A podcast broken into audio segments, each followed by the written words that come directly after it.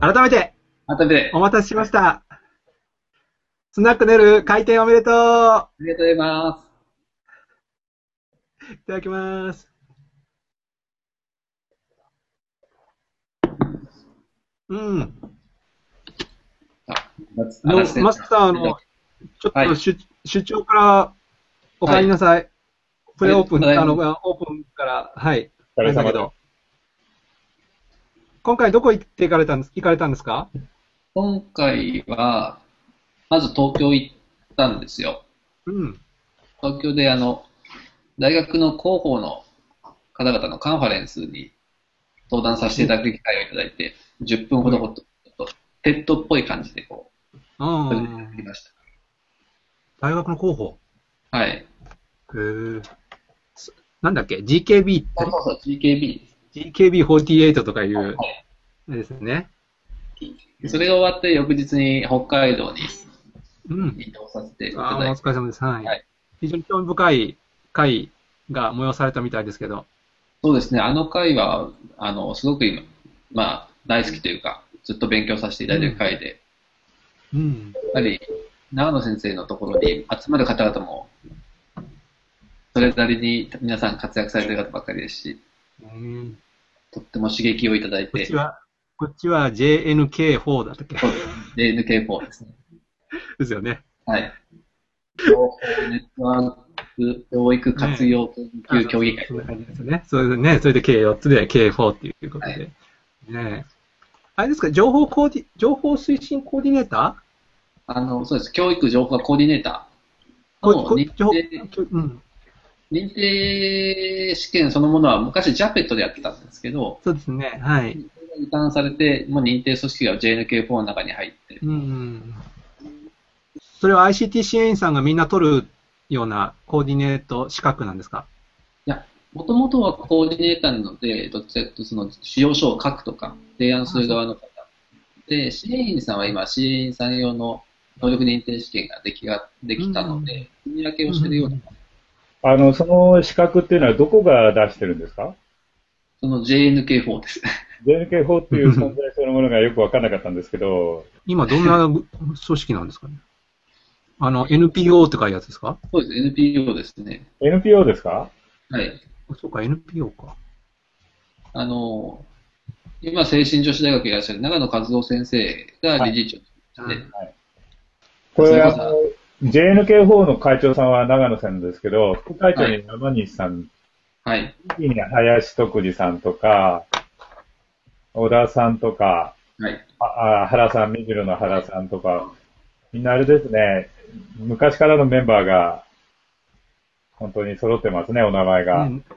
長くされているっていう感じですよね。10周年だそうですね。これやっぱりあの、今のその ICT 支援員だけじゃなくて、そういう ICT 関係で働いてる方々の、あのはい、身分を保障する意味でも、こういう活動はすごく大切だとうん。思うんですよね。ですね。あの、特に使用書の中にも結構書かれることも増えてきましたし、そうですよね。J- JNK4 もそうですし、GKB もなんかまあ、えー直接間接いろんな組織というかグループがあって、はい。あれですね、意外となんか知られてないのもたくさんあるので、李先生、あの、今週たくさんニュースをピックアップしていただいてましたけど、ねえ、いや、ずっといつもニュースを追いかけてるんですけど、あの、もう日々多すぎて。でも今週あれですよね、たくさんあの、教育と ICT 絡みのニュースが、わんさかありましたね。最近プログラム、プログラミング教育の話題がね、いろいろそこかしこに出てきたりとかで、そうですね。うん、賑やかですね。なんだろう、急にみたいな感じで。学科研の方の定例会で、プはいログラ。ム教育の話題は出ていて、で、子供たちに教えるとか、あるいは先生たちがそのプログラミング教育そのものを触れるようにするためには、先生たち対象のそういうものも必要ではないかって話が出てたりはしたんですけど、でも何使おうとしてるんですかね？ん？何使おうっていうのは？教育で何を使って、その、うん思考力とか構成力とか、そういうものが育つから、そういうものをやろうとか言うけど、うんそれってよくスクラッチのジュニアとか、スクラッチああはい、そういう言語がありますね。とか、プログラミングとか、その系統のブロックプログラミングみたいのをはい。はい。そこら辺どう思います？あのープログラミングは楽しいですよ。プログラミングは楽しいし、面白いし、興味深いので、ね僕はあの、正直なところ、例えば本当に技術、技術家庭科は、ものづくりとかね、はい。あの、そういう意味ではもうちょっと突っ込んでやってもいいし、おそらく技術家庭科だけでやったと難しくて、あの、僕はあの、図画工作美術家と、あとやっぱり音楽家とか、なんかそこら辺のこう表現系が大事な部分分野が結託して、あの、それこそ、自分たち、まあこれあの教教科のあの主導権争いみたいな話にもつながっちゃいますけど、まあ、なんかちょっと存在感をもうちょっと教科教育的に出してもらもらうと面白いんじゃないかな。あの、だから僕はあのインタラクティブアートとかね、うん。ああいうものってもうちょっとこう図画工作とか美術の方は積極的にあのいいですね。関わってもいいし、それにね、音楽は付き物だし、そのためにプログラミングっていうのがあるとかね。はい。キーボードを昔ですね、世田谷全体に導入したことあるんですよ。はい。それは鍵盤、えー音楽鍵盤のやつですね。すべてのキーボード、あのー、コンピュータールームに、キーボードを入れろっていうことで、やったことあるんですけど、やっぱうりん。使用率が非常に低いんですよね。うん。何人かはやるんですけど、うんやっぱりそれは一般的にならずに、あのー、消えてってしまったっていうのが、いや、でもあの、やっぱりね、音符とか鍵盤とかね、ちょっとハードル高いですよ、素人には。ね そうですよね。僕はあの、い 妹二人は楽器やりますけど、僕ダメですからね。普通です。ねえ。いや、だからあの、見よう見まねで猫踏んじゃったぐらいはしますけあど、あ上等ですよ。そこから先へ行くときに、そう、その、作っ、さ触る喜びがもうそれ以上いかないんですよ。えだからやっぱハードル高いと思いますよ。えあの、その、鍵盤と音符でやるっていうのは。確かにね。とか今、割とあの、自動化したりとか、なはいなんですか、こう、触るだけでいろんな、触り方によって音色が変わるとか、リズムが変わるとか、ちょっと感覚的にね、うん感覚的に使える楽器みたいなものが増えてるじゃないですか。なんかもうちょっとそこからでもいいいいのかなとは思いますけども。うん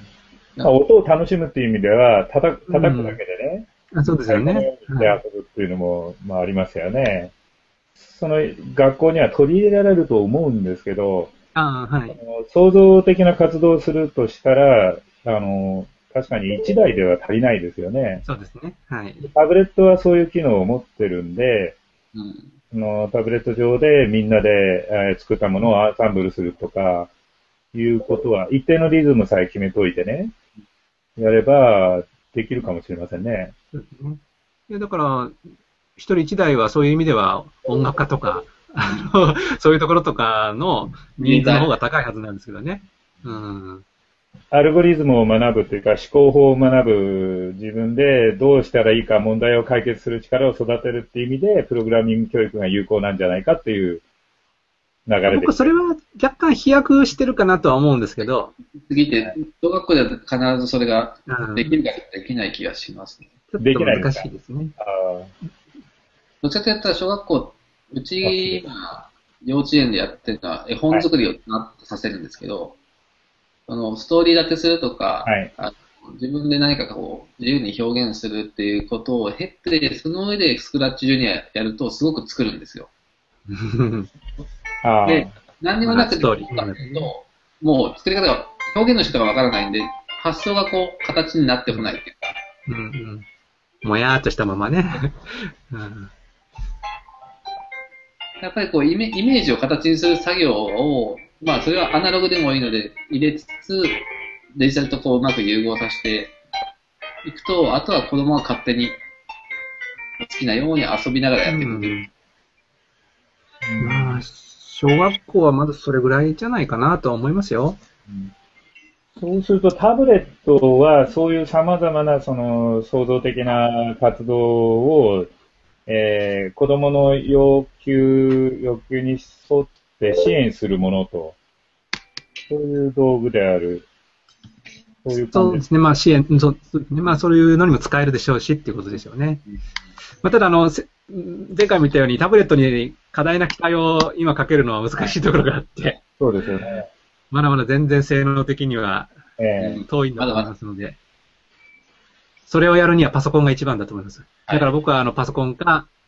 まあ、パソコンの形をしたクロームブックはちょっと微妙なところですけど、はい。あの、やっぱりこう創作やなんやらのために作作られたパソコンを選ぶべきだし、本来パソコンを導入すべきところにタブレットを導入するっていう勘違いはしない方がいいかもしれないですよね。うんここが今、ものすごく起きているので、ああ、そういうことね、ごその誤解というか、間違いというか。いや、だからこそコーディネーターが必要だと思うんですけど。ね、だからキーボード付きで、そのもうちょっとその自由度が高いものみたいのが、もう一回揺り戻しが来てるっていう感じで、だと思いますよ。本当にそうだとあ。の、タブレットだけでは全てはできないっていうのは、まあタブレットはタブレットで便利なんだけれど、ええあの、やっぱりいろんなことを考えると、キーボード付きもいいなっていう、そういうのはかなり見えてますよね。なんかまた一つの流れが出るような気がするんですけど。やっぱりキーボードを扱えるって大切だなと思いますね。うんまあ、多分長文入力するときにはね、キーボードないっていうわけにいかないとは思います。うんでうん。問題は結構学校でキーボードの入力を教える時間がなかなか取れない。うんそうですね。うんやってると遊んでるって言われますからね。は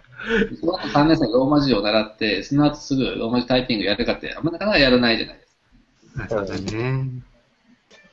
あと、その、なんていうか、子供たちが使うときの障害になってる部分って、さっき、その LMS のことを挙げたりしたんですけど、そこら辺で困ってることはありませんか？みんな。LMS って一口に言っても、ちょっと指してるものが非常にえ難しいかもしれませんね。最近で、あの、ー、した場合にですね、最近そのパソコンなんかを導入したり、タブレットを導入したときに、それをコントロールするシステムが必要だというふうに考えて、はいその LMS みたいなのを入れてる場合がすごく多いと思うんですけど、その間に挟むものが逆に障害になってるっていうことは、この間、あ前回の時もちょっとお話ししたんですけど、そういうところで挟まなければ、そういうものを挟まなければ、子供たち同士のやりとりを共有したりすることは難しくなるわけですよね。やっぱりあの、たくさんのその子供たちのタブレットが、その画像転送をするわけですよね。で、画像転送して、それをあの頻繁に送り、やり取りすると、その度にその、やり取りするっていうことそのものが、やっぱり負荷をかけていて、それで、それが重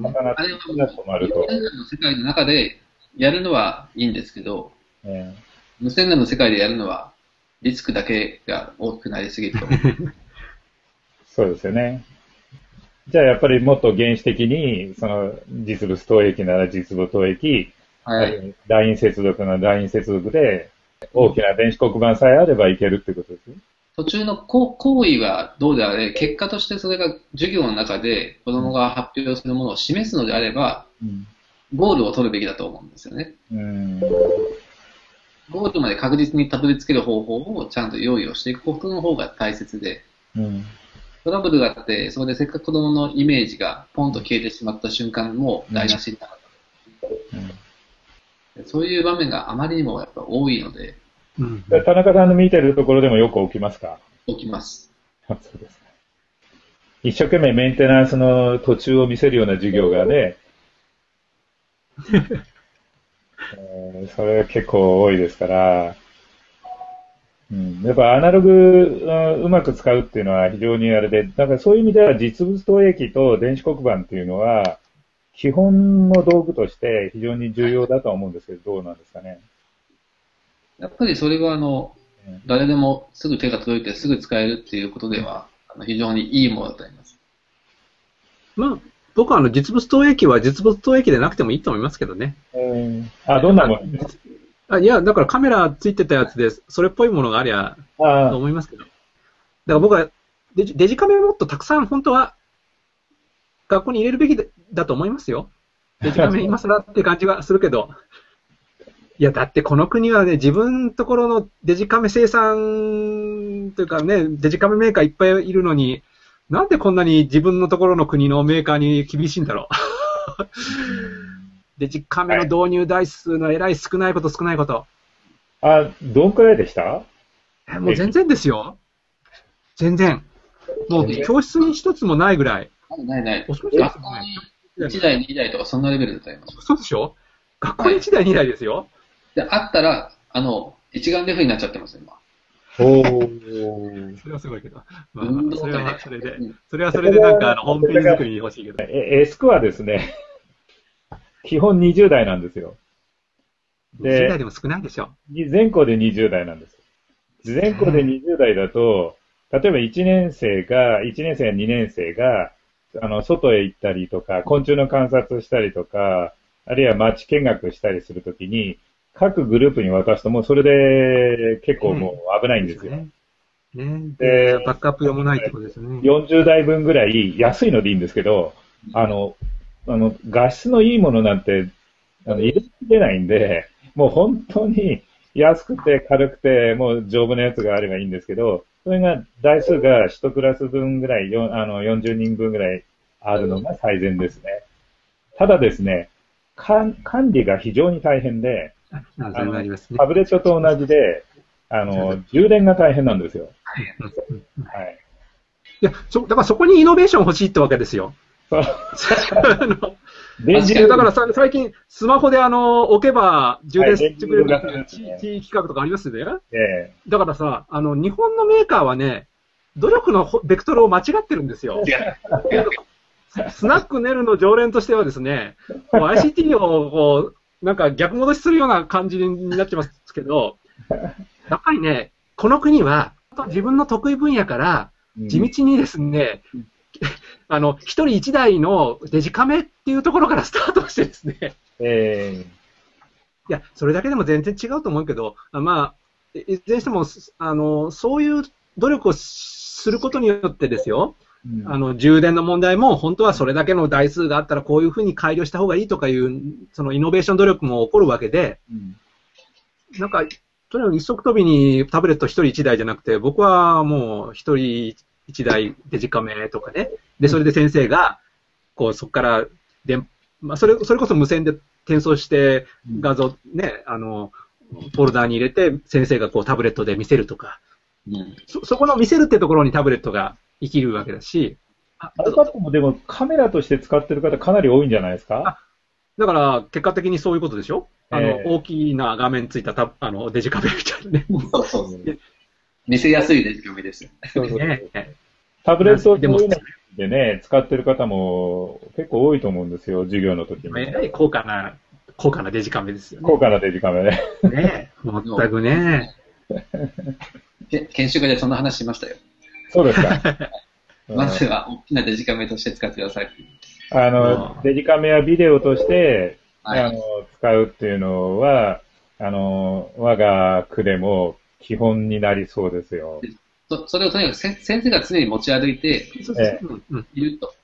ちょっと高いんですけど、その多機能な、あの、まあ、ビデオと、あの、カメラの、えーまあ、持ち歩きっていうか、それを子供たちにさせたときに、まあ、アンドロイドでも何でもいいんですけど、あの大変、えー昔に比べると使い勝手が良くなって、それこそ幼児でも3歳児でも使いますから、今。それ学校で、だからそういうものを使ったときに、やっぱり、うん今までのそのノートパソコンを持ち歩くっていうのよりはるかにこう簡便だっていう、で、やっぱり急に流行ってきてるっていう感じはあるんですよね。いや、だからあのー某、某メーカーがなんか虫眼鏡みたいなやつを作りましたけど、あの発想はね、やっぱ大事だと思いますよ。僕あの、あれ見かけた時応援したんですけど、なんかいかんせんあれも、あれも高いですよね。なんかね、高いんですよ。うん高い。高いんですよ。だからね、僕あれでとにかく、ああれで映したものがみんなでシェアできて共有できたらいいですね、みたいなこと言ったんですけど難しいんですよ。ねえ、難しいんだけど、なんかもう開発者の人がうーんとかや、あれこそ日本のメーカーの一つ、あの、なんか、あれで突っ走ってもっと安価にしてくれれば、はいそう。僕はそれは、あれはもう、誇れるものになるはずなんだけど、僕は、やっぱりなかなかね散々言いましたもん。もっとあの、ストラップつけてくれとか、アタッチメントをちょっと欲しいとか。要望はね、やっぱりそれだけ魅力的、ね、はい魅力的なものではありましたけどね。うんうん本当にでも、こう、役に立つなら、それは生産台数増えるから、安くなってくるだろうと思うんだけど、でもやっぱりそれが高いままであるってことは、全体にやられる状態にはまだないっていう。それはそもそもデジカメさえまともに導入しないんで、タブレットにこう、うつつ抜かしてるのがいけないんであって、すいません、うつつ抜かしてる。いやでも、タブレット、タタブレットほど魅力的なデジカメはないわけですよ。そうですね。もう、つまり今、日本中はデジカメを手に入れられなかった恨みつらみをですね、タブレットでなんとか話そうとしてるっていうのが、あの、日本の学校教育の今の現状で、えで、それでもっと夢見てる人は、あれがパソコンの代わりになるとかいうふうに思ってるわけなんですけど、ーそこまで言っちゃいけないんうんですけどね。まあまあ、夢見るのはす好き勝手ですけど、まあまだ現状はおそらく大きな画面付きのデジカメっていうふうな認識で、うんそこから夢をあまり膨らまさない程度に育てていかないといけないみたいなとこかもしれませんけど。確実に。まあ、学校の授業そのものをやっぱり先生たちは大事にするから、そね。それは大事です。崩れない使い方をしなきゃならない。それをもしあまり、その、まあちょっと、えー欲張りすぎたり、えーまあ夢を語りすぎたりするのは、やっぱり、えー逆にそういう、その、潰してしまうね、せっかくの宝物を潰してしまうことになるから、僕はあのタブレットを使うことそのものはいろんな可能性を広げることだから悪いことじゃないと思うんですけど、あの、正確にできることできないことを見極めていかなくちゃならない。現状としてはこうだ。えーで、夢としてはこうだっていうのをちゃんと切り分けて理解していかないと、という感じはします。はい。なので。まず先生方に持っていただくように整備をした方がいいと思います。はい。先生がそう思い。気軽に使えるように。まず最初そこですね。はい。先生が使えないものを子供に使わせるのは無理です。やっぱりだから先生たちがとても授業に役に立つっていう、その実感を持ってもらうっていうのが、まずスタートだとは思うんですよね。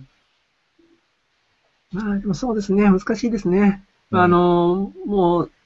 教育関係者はお分かりのように、なかなかけ、検費職員のための整備を、す学校設置者がするって、結構、辛いところがあるのかもしれないし、まあまあ、予算の組み方だと思いますけどね。まあ、その組み方ですかねはい。上手にやれれば。まあ、前例がないものは、うん。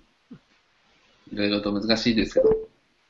ねまあ、やっぱりこの、うん。あ、あすいませんね。タブレットがですね、例えば、ううちとかはですね、あの、学校の中にそういうものを持ち込めない状況があるんですよ。で、情報保護条例っていうものが各地にあって、その情報保護条例のもとに、書いてないもの、そこの保護条例に書いてないものは、うんえー校内に持ち込めないっていう約束を作ってある。うんそうすると、条例を変えるためにはですね、数年がかりなんですよ。そこにたった一行加えるだけでも。だからやっぱりちゃんと、その、学校の中で、その、これが今有効だっていうものを、お簡単には、その、学校判断で使えないという、そういう状況もあります。まあ、幸いにいろんなものが安くなってきて、消耗品で買えたりするわけじゃないですか。そうなんですよ。うん。で、その時に考えておきたいのは、彼らの生活の中にはそれが当たり前あるものは、なるべく学校でも使った方がいいんじゃないかと。ああ、確かに。うん。学校でやったことを家に帰ってもやれるっていう、この橋渡しは、そうですよね。はい。えーそれをまた安全に使うための、あの、一緒にね、触ってみることはね。まあ割と大体このススナックネルではね、先生にとにかく使わせ、うん。持たして使わせろみたいな話に、の見解の人間が揃ってるから、そうじゃないんだみたいな人がいたら、ゲストに呼びたいみたいな気がするんですけど。いや、しかし、いろんな人がいるっていうか、あの、もうね、最最近わかんないですもん、ほんと。うん。あまりにもやっぱり、学校の中は複雑ですよね、今。そうね。なんかもうちょっとこうね、西洋の先生みたいに、授業だけみたいな割り切りできないね、この、この国の国民は。難しいな、なんかね。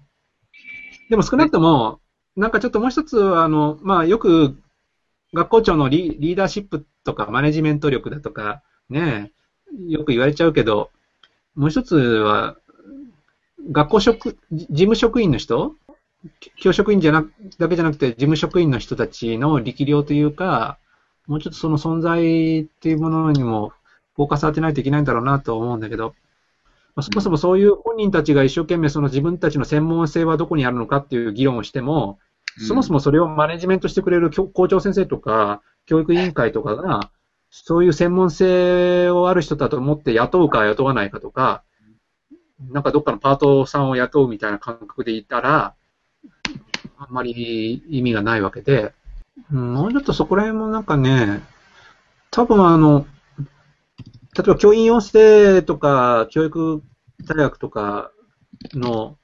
卒業生たちが全員先生になるわけじゃないみたいな世界の中で、本来はそういう人たちのもう、もっと多くが事務職員、学校事務職員として、その立場は違えど、うん教職員になった人と連携して働くとかね、で、同じバックグラウンドで学んでた、ね、土台があるから、お互いその主張し合ったりとか、いろいろ緊張関係を保ちながら学校運営していくみたいな、うん。うん、そういう世界にななるべきだと思うんだけど、なんか事務職員の人はうん。ち違う違う文脈なんのになっちゃってるみたいなところもあるし、でもそ、それこそこの前行ってきた北海道は、で、事務職の先生がコーディネーターの資格も取って、うん。やれて、でもそれはす、それはご本人がスーパーマンみたいな人？うん、まあまあでしょうね。できる人はできるとは思いますけどね。まあ、スーパーマンとは言わないけど、みんながそういうふうに、事務職員の専門性とは、そういうことも含めて、っていうふうに理解をして、まあ、周りも盛り立っていかないと、今、一応いろんな方の意見ちょっと見てすみません。たんですけど、かなりいろんな話が展開されてて面白いですね。うんリタ、リタイアされた方が支援員もいいんじゃないのとかいうことですね。えー、ICT 支援員の地位が低いんですよって書いてあるじゃないですうか。ん。僕それすごい気になってて、あの非常に特殊な技能も必要だし、教育のことも分かってなくちゃならないし、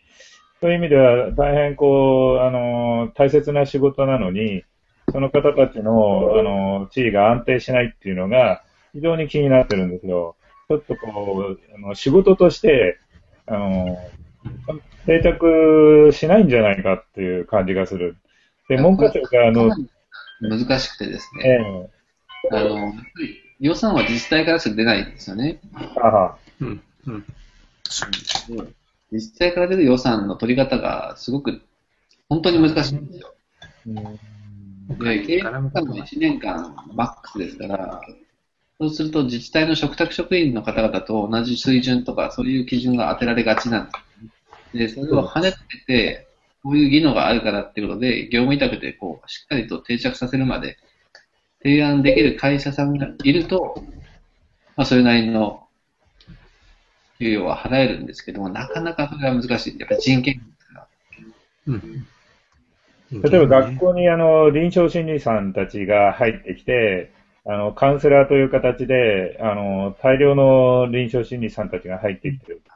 で、最初は本当にアルバイト的な感じで入ってたけど、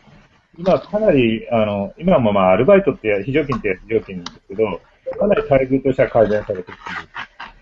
る。で、今年はその臨床心理士を国家資格に、今までは学会で認定してたけど、国家資格にしようっていう流れも出てきてる。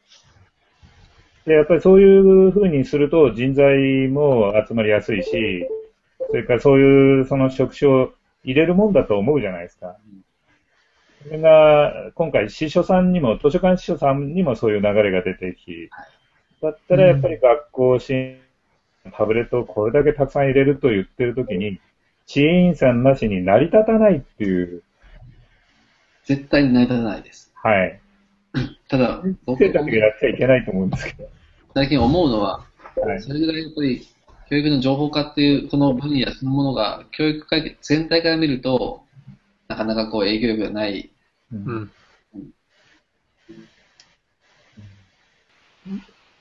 本当にじ、これから新しい事業づく学校教育の事業づくりとか学習を構想するなら、学校っていう場所のあり方そのもののイメージやもろもろも、やっぱもうちょっと考え直す、本当に考。え直すとか、一から、ちょっと本当にひっくり返して考えるっていうことをどっかでややるべきなんじゃないかなっていうのは。まあ、僕もでもそのタブレットが入ることによって、学校がですね、少しでもそのやっぱり、えー今の学校じゃダメだっていう危機意識があって、それを少しでも変える力になるだろうかと思って、コンピューターとかタブレットとか、そういうものは見てきたんですけど、あのーやっぱり無限大に期待するっていうのをちょっと、やっぱりやめていただいて、やっぱりできることできないことの見極めっていうのを、あの、ちゃんとした上で、あの、少しずつ自分の授業の中に活かしていくっていうくらいでやってもらえるといいなと思うんですよね。だから、一生懸命やろうとしている先生たちの意欲はわかるんだけど、あの、えーあんまりこうね、無茶な使い方すると逆に、あの、みんな引いてっちゃうよっていう、そういうのがあのー多分それ、ちょっとずれますけど、はい。公教育と私教育の線引きみたいなね、うん。ところと、と、と合わせて考えなきゃいけないとは思います。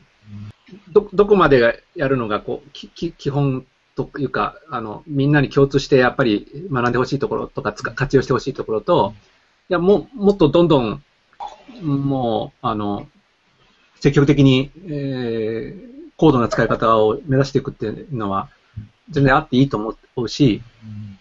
それを、だそれをちょっとあの、あのちょっと象徴的にっていうか、言えば公教育と私教育で、私教育はもう理念のもとにうん。突っ走ってもらえばいいわけですから、あの、私立とかはもうやりたい放題というか、理念通りにもう高度なことをいろいろやっていただくというか、でも公教育はまたその、ち違う側面があって、あの、あまり公教育にいっぱいたくさんあらかじめ詰め込むと、まあ、いわばやらなきゃいけないことが増えるというか、まあ、なんとかな、まあ、いろいろ逆に縛りつけ、縛ってしまうみたいなところの自由度がなくなるみたいな、うん。おっしゃるように、この国は、あの、平準化するっていう仕組みの上で、今、学校教育が存続しているので、はい。現状のそ制度の中に、とにかくその、教育、学習指導要領とか教育課程に入れようなんて、公教育の中に入れようっていうふうに考えると、逆にもう柔軟性がなくなっちゃううん。例えばプログラミング教育でベーシベーシックがいいからベーシック入れましょうって言ったらもう、この後ずっと未来をベーシック やらざるを得なくなっちゃうところがあって、うん。あの、下手に公教育の世界に新しいことを入れようとしたときに、柔軟性のないやり方で入れちゃうと、あの、ずっとそれに縛られることになっちゃうみたいな怖さがあるわけですよね。で、一方あの、一方あの、まあ、こういうタブレットとか ICT を活用するっていうのを、まあ、積極的に宣伝する、してる人たちがいいる中で、ああいう人たちがやってることは、本来、私教育的なところが大きくて、うん。私学でやったり、うん。違うやったり、自分は望む人がやるみたいなね。あの、ワークショップ行くとか、そういう、あの、ね、うん塾行くとか、あまあ、マスターもやってるけど、まあまあ、いずれ、いずれにしても、あの、望む人が、まあ、可能性を追求するみたいなところの教育っていうのももちろんあっていいと思うんで、それはもうどんどん伸ばしていってもらっていいけど、でもそれはやっぱりき、あの、おっしゃったように切り分けないといけない。うんあの、理想的なものと、やっぱり、じゃあ、公教育という、が我々が今この、んスナックネルで話しているところのベースにある学校教育っていうのは、公教育だから、おそらくベースは。あの、そこのは世界のことを語るときには、ちょっと切り離してとか、あるいは話をちゃんと頭の中で分けて、うん。議論を聞いてもらわないと、うんちょっとおかしなことになる？で僕は、あの、先生おし、あの、坂井先生おっしゃるように、懸念するのは、iPad こんなに、ああのタブレットこんなに便利ですよとか、あの、もう、先進的なところはこういう活用してます、海外はこう使ってますって、もう雑誌雑誌もそうだし、ネットのメディアもいろいろやってるし、あの、セミナーやったり、研究会やったり、イベント作ったりやしてる人たちがいっぱいいて、僕はそれはとてもいいことだと思うから、応援し、陰で応援してますけど、だけど、若干僕は公教育でうんぬんする人間なので、そことやっぱ距離を取らなきゃいけない。うん。あ、の、か距離、つかず離れずですけどね、まあ、だけどあんまり近寄ってしまって、まるであの、公教育もそれやらなきゃいけないみたいなことを誤解されるのも困るし、うん。なんかね、そこがちょっとあの、今、たくさんこういう ICT を活用するとか、プログラミング教育だとか言ってる、その話題が盛り上がるのは、あの、メジャーになるっていう意味では大事なんだけど、でもその中でやっぱり、私教育部分でやるべきことと公教育でやるべき部分っていうのを切り分けるっていうことも、ちゃんとこう理解してもらわないと、ちゃんと見ると、インフラにかける金額の桁なんて全然違うんですよ。そうですよね。うん、私立とこういうがね、うん、違いますよね。で、私学はそれだけ投資をして、で、インフラしっかり作って、あの、本当に高速道路を引いた上に普通の車を走る。でそういうものは絶対公立の学校では多分できないので、まあ、できない人は言わないけど、くあの首長がなんかやれば、どっかの県みたいに。うんでもそれは、公教育としてはね、かなり難しいですよね。なんじゃあ、かぼち12時になりますね。そうですよね。はい。延長営業ありがとうございます。えーお疲れ様でした。なかなか、はい、ハードな 議論でございました。面来週また、え、来週はまたどなたかね、ゲストで呼ぶとかね、できればと思いますし。なんかぜひ、あの、話し合いに加えてほしいって方がいらっしゃったら、そういう方にご希望させていただいたり立候補も。ですね。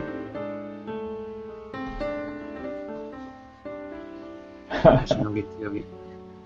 缶を開ける音を聞こえたって。ビール飲んでシュッる音と。スナックですから。どうぞ、ごご自由に。うん。皆さんも飲んでいただいて。そうですね。まあ、今の話し合いの中でも何人かスナックネルに加入されてるんですね。そうですね、途中でええご参加いただきました。そうですね、本当に。まだまだ今日はオープンにし、しね、したばっかりですから。これからこれからで。はい。はいね。はい。そろそろね。お店を閉めてください。はい。はい。じゃあまた来週です。はい。じゃあ、今日もありがとう。ごちそうさまでした。ラマスターごちそうさま。まだ飲んでます。はい。じゃあここで閉店します。